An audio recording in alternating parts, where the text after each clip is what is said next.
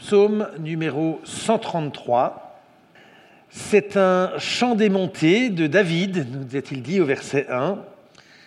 Et ce psaume dit ceci, qu'il est bon, qu'il est beau pour des frères d'habiter ensemble. C'est comme le parfum répandu sur la tête, qui descend sur la barbe, sur la barbe d'Aaron, qui descend sur le bord de ses vêtements. C'est comme la rosée de l'Hermont qui descend sur les, montagnes de Sion. Car c'est là que le Seigneur assigne la bénédiction, la vie pour toujours. Jusqu'ici, la lecture de la parole de Dieu. La communion fraternelle, Omar nous a exhorté à réfléchir tout à l'heure à cette question-là, et c'est vrai que la communion fraternelle, ça fait partie des, joies de la vie chrétienne que nous expérimentons tous d'une manière ou d'une autre, enfin je, l'espère.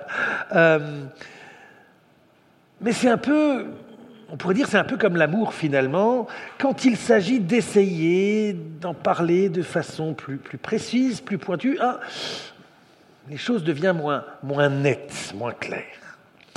Alors on a ici un psaume, le psaume 133, qui semble euh, célébrer la fraternité au sein du peuple de Dieu, mais disons-le honnêtement, d'une manière qui peut laisser quand même un peu perplexe. Parce que l'image du parfum, alors c'est plutôt de l'huile parfumée, mais cette image de l'huile parfumée qui coule sur la tête d'Aaron, sur sa barbe, jusque sur ses vêtements, alors c'était probablement très parlant pour les juifs de l'époque, mais franchement, Aujourd'hui, imaginer de l'huile qui dégouline sur quelqu'un depuis la tête, ça relève plutôt du gag et de la blague de potache que euh, de la euh, célébration de la communion des croyants. Et, c'est peut-être ce qui est intéressant pour nous d'ailleurs dans ce psaume, parce que ce décalage nous oblige à nous intéresser à ce que le psalmiste veut dire. Pourquoi ce serait chouette que de l'huile dégouline sur nos têtes ou sur la tête d'Aaron? À quoi euh, le psalmiste compare-t-il exactement la communion fraternelle? Et donc, en, explorant un peu plus les images de ce psaume, euh, peut-être pourrons-nous un peu mieux saisir et nous approprier la joie de la communion fraternelle telle qu'elle s'exprime ici. Alors, il y a peut-être quelque chose ici pour les chrétiens de l'ordre de, l'image d'Épinal quand même, parce que c'est vrai que le premier, verset de ce psaume, c'est un de ces textes archi connu qui a été chanté sur tous les tons, dans tous les registres, n'est-ce pas? Ah, qu'il est bon, qu'il est doux pour des frères de demeurer ensemble, voilà, etc. Alors pour ceux qui ont vécu des temps de, camps chrétiens ou des moments forts du, même type, euh, se souvient peut-être de la tristesse des adieux à la fin du camp, de, la forte impression peut-être que l'on garde de ce qu'on a pu vivre ensemble.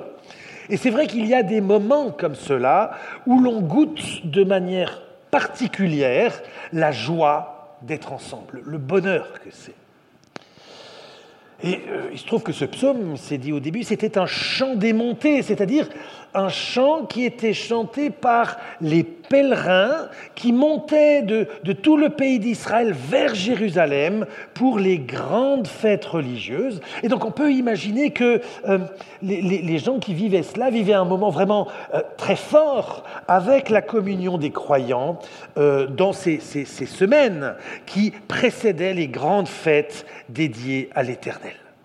Ce sont des, moments dont les croyants se, réjouissaient, que ce soit euh, en anticipation, en chantant ces psaumes durant leur pèlerinage, ou en souvenir ce qu'ils avaient vécu lors de précédentes éditions.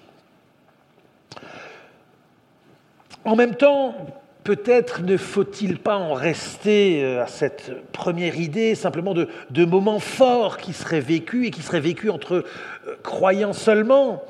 Parce que s'ils sont importants, mémorables, eh bien, ceux qui ont mis leur foi dans le Dieu de la Bible, dans le Dieu de Jésus-Christ, n'ont certainement pas le monopole de ces moments forts.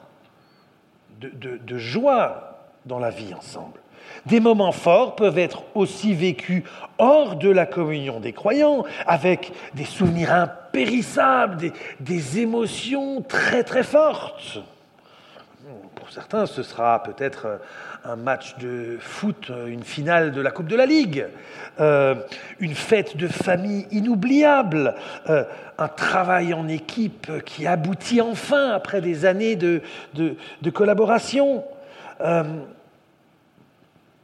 et c'est bien, parce qu'en réalité, le fait de vivre des liens humains forts, c'est une grâce de Dieu, une grâce de Dieu pour les croyants et les non-croyants. Cela fait partie des bénédictions qui sont liées à notre statut d'hommes et de femmes, justement créés à l'image de Dieu pour être le frère ou la sœur de notre prochain, pour vivre une vraie vie sociale dans l'harmonie. Autrement dit, il y a quelque chose de parfaitement naturel dans les liens humains et dans les moments forts que les hommes et les femmes peuvent vivre ensemble, quelque chose qui relève de la bonne création de Dieu. Et je trouve que c'est important qu'à la lecture de ce psaume, nous puissions aussi justement nous réjouir des cadeaux que Dieu a faits aux hommes, et cela indifféremment de leur foi. C'est le privilège du chrétien les, non-chrétiens peut-être ne le savent pas, mais notre privilège, c'est que nous pouvons vivre dans la reconnaissance en voyant dans les bienfaits de la création ben, des bienfaits qui viennent du Créateur, qui nous aime. Et en même temps, il est évident dans, ce psaume que le texte ne porte pas sur la seule réalité générale de nos liens humains.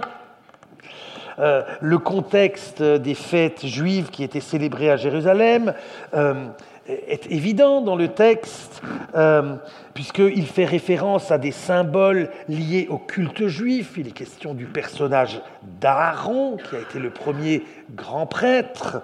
Il est question de, l'huile parfumée qui est répandue, donc d'une onction d'huile.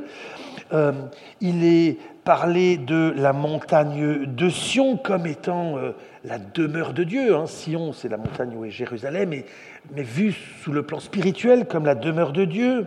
Il est question de la vie pour toujours ou de la vie éternelle euh, qui, est donnée là. Tout cela nous, nous, nous fait comprendre qu'il ne s'agit non pas des, simplement des liens humains en général, mais on parle quand même ici de façon plus spécifique des liens qui unissent ceux qui partagent la même foi, dans le Dieu de la Bible, foi qui se manifeste dans, dans ce culte que lui rendaient les Israélites de l'Ancien Testament. Et donc la question qui se pose euh, change un peu. Y a-t-il quelque chose de particulier à la communauté des croyants qui marque cette unité, cette communion? Est-ce qu'il y aurait quelque chose de différent par rapport aux autres hommes qui vivent aussi de très belles choses ensemble? Et il me semble que la réponse est oui. Pas parce que nous sommes meilleurs, mais la réalité est oui quand même. Si nous vivons la réalité naturelle des relations humaines, nous sommes aussi au bénéfice d'une réalité spirituelle qui marque de façon spécifique et même décisive notre unité.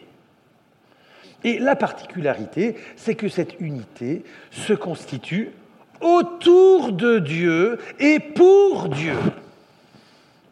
Autrement dit, le but que nous avons en, vivant des choses en commun, ce n'est pas simplement d'être bien ensemble. C'est chouette, profitons-en, mais pas, ce n'est pas simplement cela.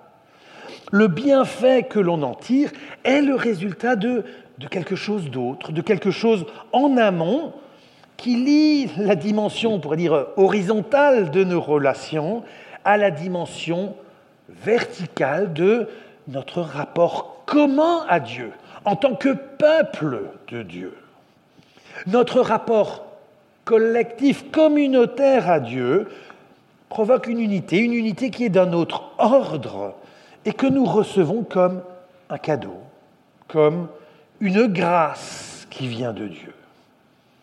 Ainsi, être bien ensemble, c'est un cadeau, c'est une grâce que nous recevons alors que ensemble nous célébrons le même Dieu et que nous sommes ensemble orientés, nos yeux sont orientés vers le même but, vers la même direction. Et donc cette communion dépasse de loin le fait d'être bien ensemble, elle est le résultat de quelque chose de plus grand, de plus profond, d'une unité véritable, une unité spirituelle. Ah, qu'il est bon, qu'il est beau pour des frères d'habiter ensemble, de demeurer ensemble. Alors avant d'aller plus loin, il faut peut-être quand même nous interroger avec, avec honnêteté.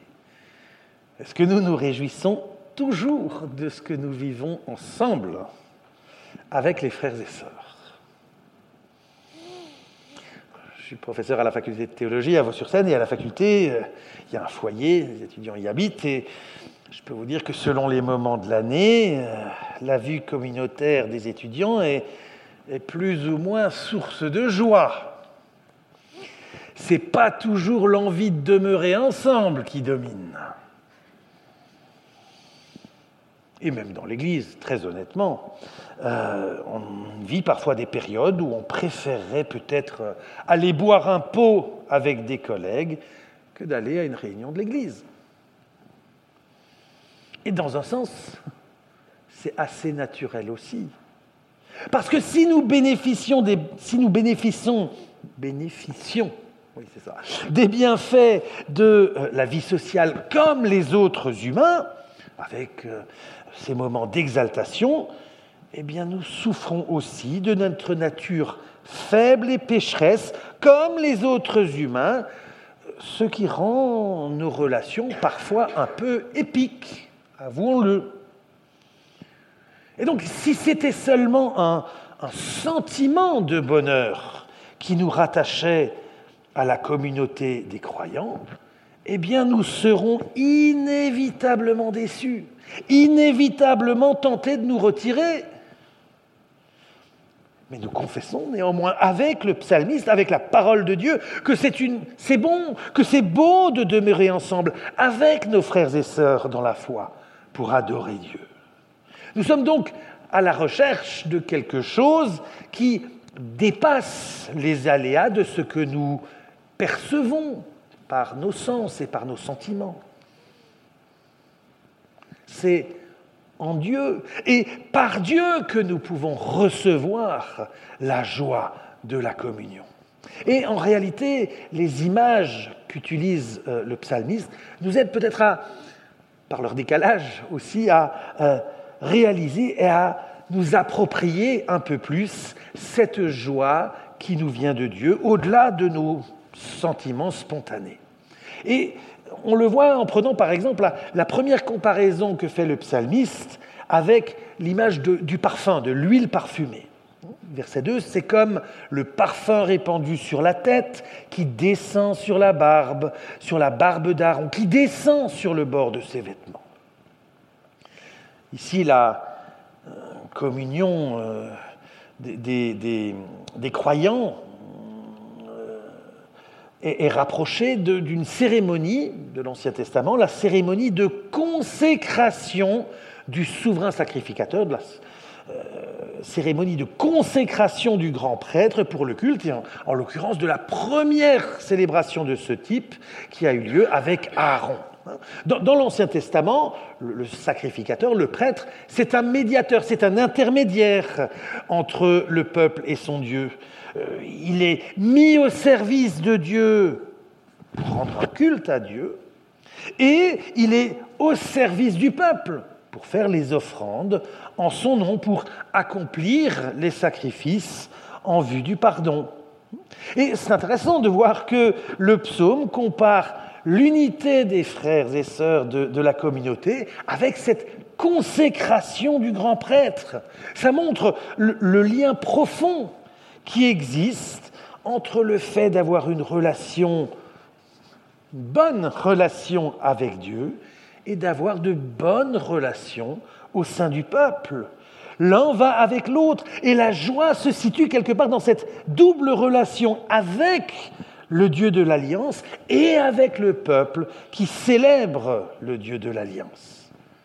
Et donc ce qui marque cette cérémonie ici, c'est le caractère, euh, euh, oui, le caractère d'entière consécration du prêtre à Dieu, et c'est quelque chose qui illustre, qui, se retrouve dans, dans, le matériau qui est utilisé pour cela. Parce que ce, ce parfum, cette huile parfumée, c'était une huile préparée avec soin, une huile précieuse, chère. C'était pas, évidemment, c'était pas de l'huile de vidange, mais c'était pas non plus n'importe quelle huile parfumée. C'était un parfum exclusivement destiné à la consécration du prêtre. Et si vous voulez en savoir plus, vous lisez Exode 30, où nous est expliqué comment cette huile était minutieusement confectionnée avec des ingrédients extrêmement chers.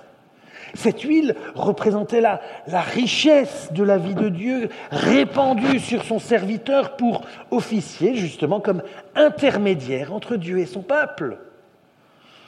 Ainsi, la fraternité qui unit les croyants est, on pourrait dire, de qualité analogue à cette huile d'onction. Et ce caractère précieux de l'huile nous rappelle que la véritable amitié spirituelle est un des plus grands trésors qu'on puisse posséder en réalité. Peut-être on s'en souvient pas toujours, pas assez. Et donc, il s'agit de ne pas la négliger, mais de la préserver, de la soigner. La communion est don de Dieu et comme tous les dons de Dieu, elle se prépare, elle se cultive, elle se soigne. La communion entre croyants, c'est du matériau précieux qui se travaille. Et rappelons-nous, dans, la Nouvelle Alliance, le Nouveau Testament nous invite à maintenir l'unité des croyants. C'est Éphésiens 4, verset 3. Alors, cette unité que nous devons maintenir est toujours seconde, au sens où elle découle de l'unité de l'esprit qui nous est donnée par Dieu et de la consécration commune à Dieu en Christ. Mais c'est ainsi que nos cultes, rendus ensemble à Dieu, ont normalement aussi un effet entre nous, nous fait réaliser la, richesse, le caractère précieux de nos relations. Notre médiateur à nous, chrétiens, c'est plus le, le, prêtre chargé d'offrir des sacrifices réguliers, mais c'est l'unique grand prêtre, le Seigneur Jésus-Christ, celui qui s'est offert lui-même en offrande et en sacrifice pour le péché.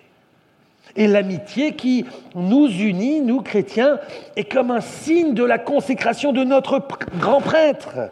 Elle manifeste de façon visible la riche et précieuse réalité de l'œuvre de pardon et de réconciliation que Christ a fait pour nous et en nous par son esprit. Et donc si Dieu a fait de nous ses enfants, si Christ a fait de nous ses frères, eh bien nos relations sont appelées à exprimer cette réalité. Nous sommes inséparablement liés par le fait que nous sommes tous consacrés à Christ et consacrés en Christ pour rendre un culte à Dieu, que nous soyons ensemble ou dans notre vie euh, quotidienne. Alors comment travailler cette euh, unité que le Seigneur nous donne et que nous sommes appelés à préserver? Eh bien parce que le culte a tout simplement vocation à nous rendre plus comme lui, comme notre grand prêtre, à transformer nos rapports fraternels sur la base de l'évangile, du pardon et de la réconciliation. J'ai cité Éphésiens 4, verset 3. Les, les, versets juste avant, versets 1 et 2 d'Éphésiens 4 disent Je vous exhorte donc à marcher d'une manière digne de la vocation, de l'appel qui vous a été adressé. Ça veut dire quoi? En toute humilité et douceur, avec patience, vous supportant les uns les autres avec amour. L'évangile expérimenté dans l'Église et dans la célébration commune nous fait cultiver la, douceur, la bienveillance envers l'autre, plutôt que le jugement, nous fait cultiver l'humilité dans le fait de nous servir les uns les autres plutôt que de faire la leçon ou de se servir des autres. L'Évangile nous fait cultiver la patience plutôt que l'agacement et le reproche, même quand ils paraissent justifiés. Et tout cela n'est en réalité euh, envisageable qu'à partir d'une lucidité sur nous-mêmes, lorsque nous réalisons que nous ne sommes pas encore arrivés au but, à la lumière du, du regard que Christ porte sur nous, du regard d'amour. La vraie communion qui découle de notre adoration commune du Seigneur, par le sacrifice de louange comme par l'enseignement de la parole, doit nous permettre de vivre une unité qui est aussi précieuse que cette huile de consécration d'Aaron. Et elle est signe précieux de l'œuvre de notre grand prêtre Jésus-Christ.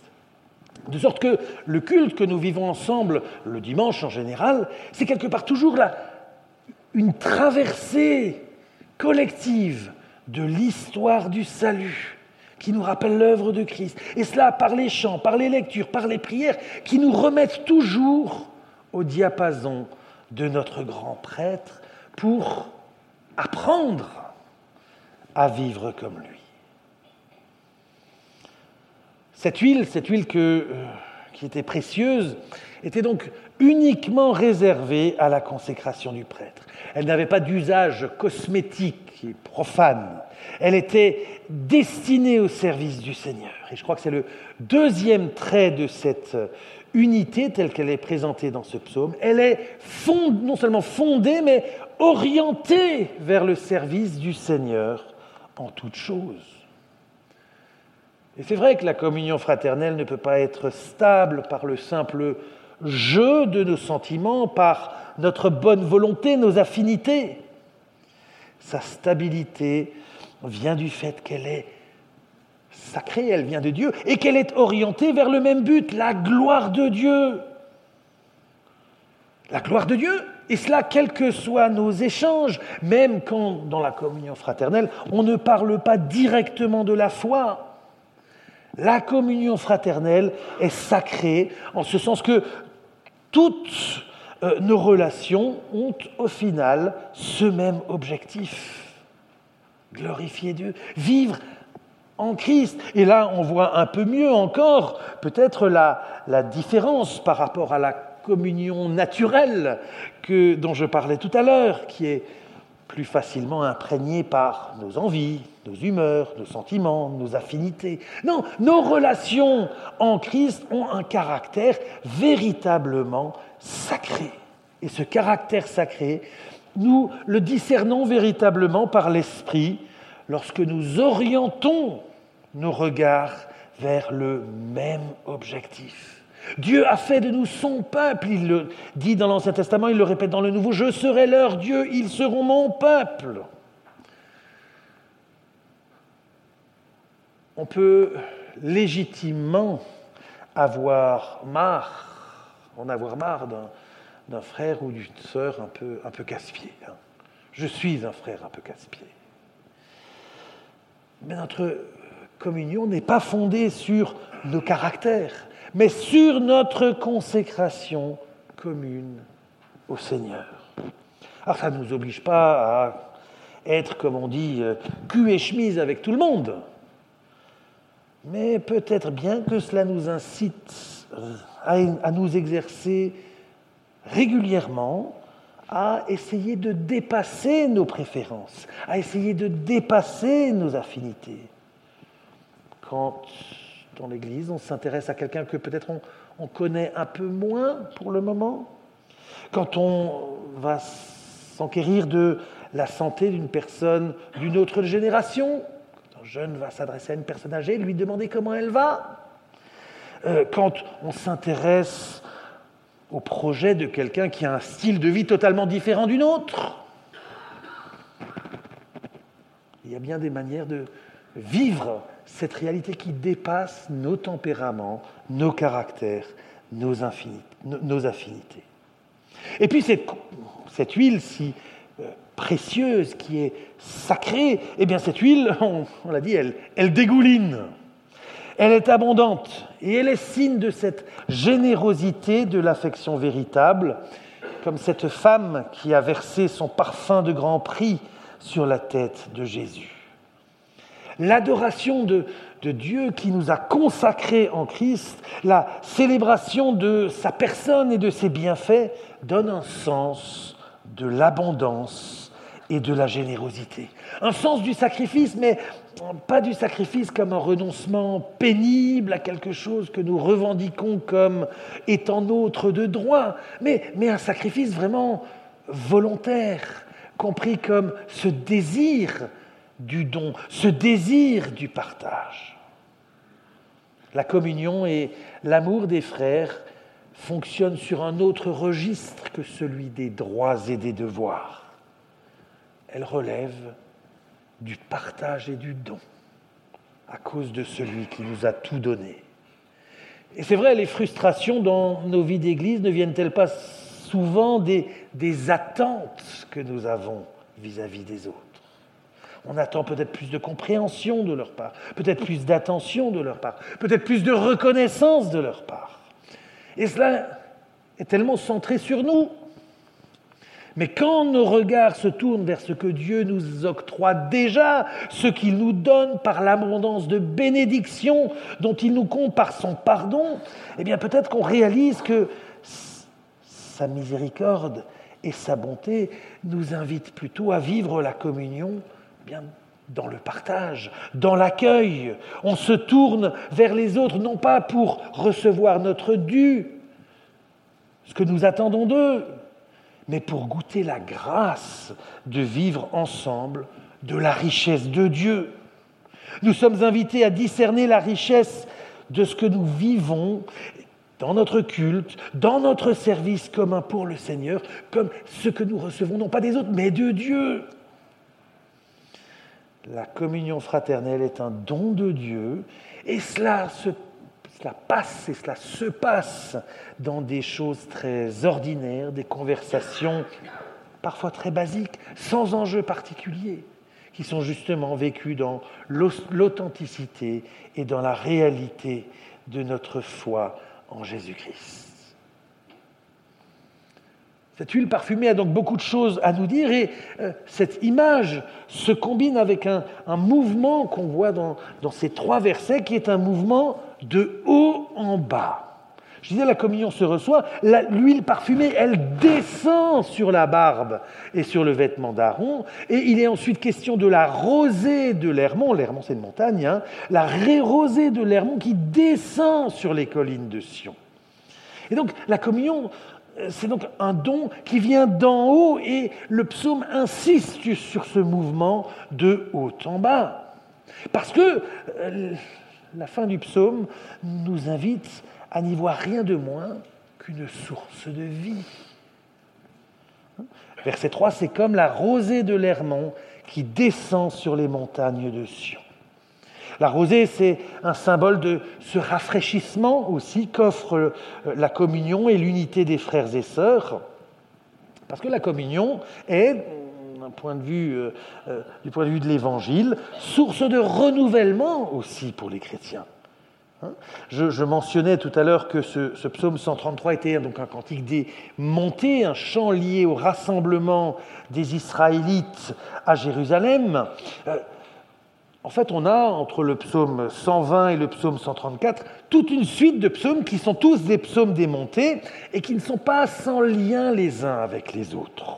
Hein. le premier de ces psaumes, le psaume 120, euh, dit euh, au verset 6 et 7 Trop longtemps j'ai demeuré auprès de ceux qui détestent la paix. Je suis pour la paix, mais dès que je parle, eux, ils sont pour la guerre pour ceux qui étaient entourés dans leur euh, vie quotidienne de personnes hostiles à Dieu et hostiles les unes aux autres, eh bien la rencontre commune à Jérusalem constituait effectivement un temps de rafraîchissement. Et quand on observe parfois aujourd'hui la, violence du monde du travail, du monde politique, du monde médiatique, de l'univers des réseaux sociaux, eh bien on constate le besoin d'un rafraîchissement, d'un rafraîchissement qui ne peut pas simplement venir de nous. Il vient de Dieu, en Christ, par son esprit qui s'exprime dans la communion des frères, dans les prières que nous avons entendues et exprimées les uns et les autres. Renouvelé dans notre vision commune du Dieu qui sauve son peuple par Christ, qui répand son esprit sur son peuple, que nous sommes encouragés ensemble pour pouvoir vivre les défis personnels que nous avons à affronter dans notre quotidien. Alors il y a des, débats sur l'origine de cette rosée, puisque le psaume nous dit que la rosée descend de l'Hermon, c'est une montagne qui est au nord d'Israël, et qu'elle vient sur, descend sur Sion, qui est au sud du pays d'Israël. Donc elle descend comme ça. Bon. Certains affirment pourtant qu'en fait cette, cette humidité euh, euh, était, cette rosée était tellement abondante qu'en fait l'humidité justement poussée par le vent, elle se, se déplaçait presque à l'horizontale et allait se déposer jusqu'à la montagne de Sion. Mais euh, quoi qu'il en soit, on retrouve cette même idée d'abondance, et non seulement d'abondance, mais que l'abondance se produit non pas quand nous sommes tout seuls dans notre chambre, hein, euh, mais qu'elle se passe véritablement dans la rencontre des croyants venus de tout le pays, du nord comme du sud. Cette bénédiction de Dieu se vient d'en haut, mais elle se déploie dans la rencontre des croyants. Et nous aussi, comme nous le rappelle l'apôtre Pierre, nous sommes ce peuple de Dieu, et nous sommes un peuple de Dieu dispersé dans le monde, au milieu du monde. Et notre condition de chrétien euh, euh, est telle qu'il en est ainsi. Dieu ne nous a pas appelés à construire un pays de chrétiens où la foi serait obligatoire, c'est important de le rappeler par les temps qui courent, mais il nous a appelés à être un peuple dispersé, pour répandre par nos actes et nos paroles la bonne nouvelle de l'Évangile, un peu comme par contagion.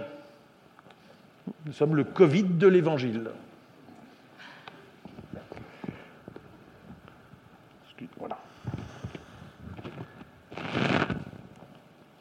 Euh,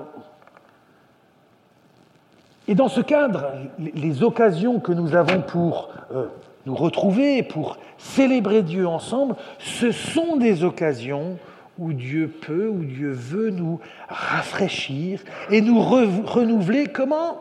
Ben, Par nos frères et nos sœurs. Il veut nous encourager à vivre notre identité de peuple de Dieu dans la vie quotidienne par cet encouragement mutuel. Et donc, il y a une grande erreur parfois dans le vocabulaire qu'on utilise, moi aussi. Euh, nous n'assistons jamais au culte. Nous participons au culte. Parce que nous sommes un peuple de prêtres, nous dit l'Évangile.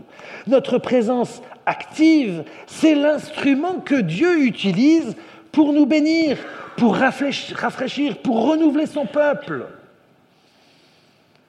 C'est une rosée. Hein l'image de la rosée évoque le caractère presque imperceptible de ce qui se passe. On ne la voit pas tomber, elle est discrète, elle est abondante, mais d'une certaine manière aussi envahissante. C'est pas la douche d'une pluie torrentielle, c'est pas un rafraîchissement qui se passe de façon spectaculaire, c'est pas la clim, mais qui se discerne parfois seulement après, a posteriori, lorsqu'on regarde en arrière et que l'on discerne les signes discrets de ce qui s'est joué dans nos relations. Enfin, termine, le psaume conclut en rappelant en fait un, un réel mystère. Notre communion, c'est le lieu de la présence de Dieu qui, en Christ et par l'Esprit Saint, nous donne la vie éternelle. car c'est là que le Seigneur assigne la bénédiction et la vie pour toujours, ou la vie éternelle selon d'autres traductions. Oui, Sion, Jérusalem, c'est le lieu de la présence de Dieu pour les Juifs de l'Ancien Testament. Et dans la Nouvelle Alliance, l'Église, le peuple rassemblé pour célébrer Dieu, a le privilège d'être le temple de Dieu, son sanctuaire par la présence de l'Esprit de Christ. L'Église, c'est le peuple, c'est nous. Nous, en même temps, avec tous les autres nous qui célèbrent Dieu, toutes les autres églises locales. Et c'est dans le rassemblement, dans l'unité des croyants que Dieu, dans sa grâce et sa souveraineté, a choisi de bénir son peuple en répandant par son esprit cette rosée qui renouvelle. Nous ne pouvons pas, nous ne pourrons jamais affirmer avoir une relation personnelle à Dieu sans qu'il soit associé la relation horizontale avec des frères et sœurs, de façon très concrète, dans l'Église locale. Parce que nous sommes sauvés pour être un peuple avec le frère Trucmuche et la sœur Bidule qui nous gavent.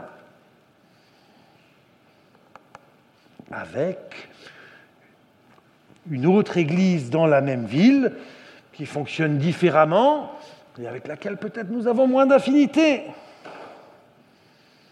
C'est ce peuple-là qui est béni.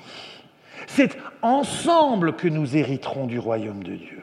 C'est ensemble, dans la présence de Dieu, que nous recevons la bénédiction, le rafraîchissement et la vraie vie, cette vie qui dure, cette vie éternelle.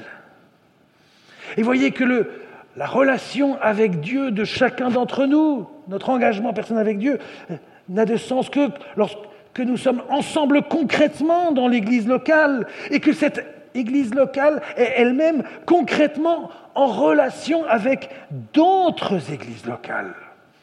Et c'est ce que l'union d'Églises essaye en quelque part d'incarner. Ce sont ces liens familiaux entre les églises locales qui euh, dépassent les murs de chacune d'elles. Cela qui nous rappelle ce, ce projet de Dieu en Christ qui nous dépasse individuellement, nous dépasse localement. L'Église est une réalité toujours ouverte, ouverte sur le monde, appelée à rejoindre l'Église par la proclamation de l'Évangile. L'Église ouverte aussi sur toutes les autres manifestations de l'Église ailleurs, dans la même ville, dans le même pays, sur la même terre. Et donc pour conclure ce message, j'aimerais vous laisser juste, euh, nous laisser plutôt, trois pensées. Trois pensées qui me paraissent importantes dans ce psaume. C'est d'abord que la communion que nous vivons va au-delà de nos impressions de nos sentiments.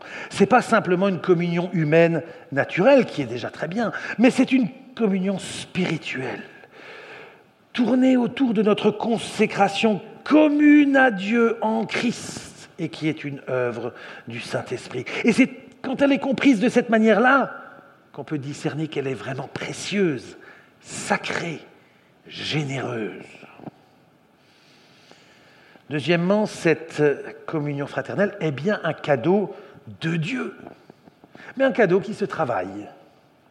La communion ne tourne pas autour de nos préférences liturgiques, spirituelles ou esthétiques, que sais-je. Euh, elle tourne autour du Dieu qui nous a saisis par son esprit pour nous amener à Christ. Nos cultes ont vocation à transpirer de l'œuvre de Dieu en Jésus-Christ, pour que par eux, Dieu nous transforme pour vivre vraiment cette communion de frères et sœurs comme un cadeau de Dieu qui est en soi un témoignage pour le monde. Quand euh, l'Esprit nous travaille, il nous conduit par la parole à manifester ensemble le caractère de Christ et donc à être véritablement le signe de la présence de Dieu dans le monde. Enfin, dernier point, la, communion a un caractère quand même euh, déroutant. Elle a un caractère très improbable finalement, rassemblant des gens de partout, de différentes catégories sociales et professionnelles, de différentes générations. Elle nous incite à dépasser nos affinités, nos préférences pour expérimenter dans la célébration du Seigneur sa présence réelle, discrète ou évidente, mais sa présence réelle parmi nous. Et en la considérant ainsi, on se laissera peut-être plus facilement surprendre par ce que Dieu veut donner à son peuple, veut nous donner aux uns et aux autres à travers nos relations fraternelles, peut-être à travers quelqu'un dont nous ne l'attendions pas, ou dont nous préférions ne pas l'attendre. Je nous souhaite à chacun de nous, vous comme à moi, d'être à nouveau surpris, dérouté et renouvelé par ce que le Seigneur veut faire et va faire à travers la communion des frères et des sœurs qu'il a lui-même établie en son Fils. Amen.